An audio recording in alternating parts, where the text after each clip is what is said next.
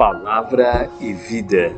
Recorda todas essas coisas, atestando diante de Deus que é preciso evitar as discussões de palavras. Elas não servem para nada a não ser a perdição dos que os ouvem. Segundo Timóteo capítulo 2, versículo 14.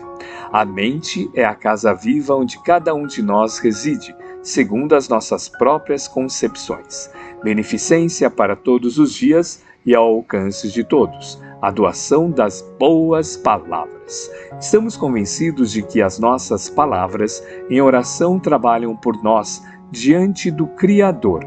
Mas é preciso não olvidar que aquelas outras, pronunciadas à frente das criaturas, nas ações diárias também repercutem.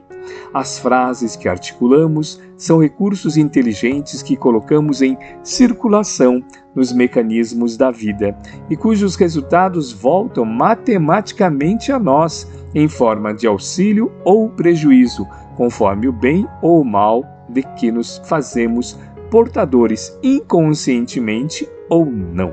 O verbo dita modelo à experiência. Um conselho é comparável a motor indutivo.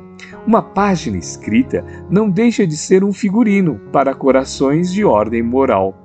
Enquanto não nos expomos a entender o valimento das palavras e a respeitá-las, através da disciplina, no uso digno e harmonioso desta tremenda força da alma, muito pouco aproveitamos da bênção de cada reencarnação, porque Via de regra, caímos facilmente sobre a hipnose da massa de agentes involuídos, aderindo de maneira instintiva aos processos de vampirização em que se comprazem na esfera da animalidade primitivista.